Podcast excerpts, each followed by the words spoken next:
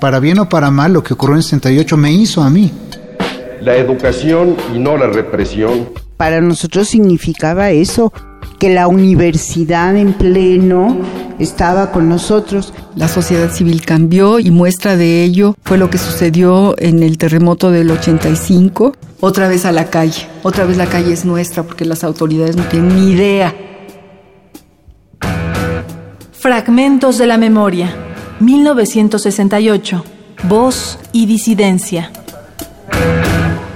Roberto Escudero, fue representante de la Facultad de Filosofía y Letras de la UNAM ante el Consejo Nacional de Huelga del Movimiento Estudiantil de 1968. Se efectuará en este lugar una expresión en forma de discursos.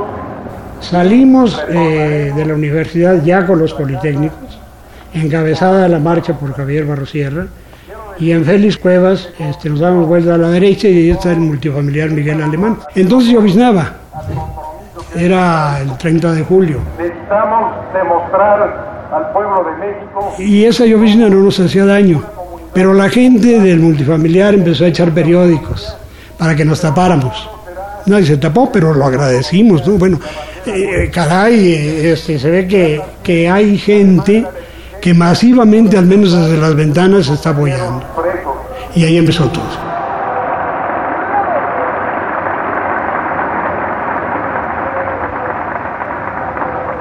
La cesación de las represiones. Enrique Krause, consejero alumno de la Facultad de Ingeniería de 1968 a 1970 durante el homenaje póstumo a Javier Barro Sierra en 1971. A pesar de este homenaje y de las palabras que aquí se digan en torno al maestro, al funcionario, al hombre de ciencia, al rector o al amigo, Javier Barro Sierra pasará largo tiempo en ese olvido. Su vida no será objeto de reconocimientos mayores y mejor que sea así.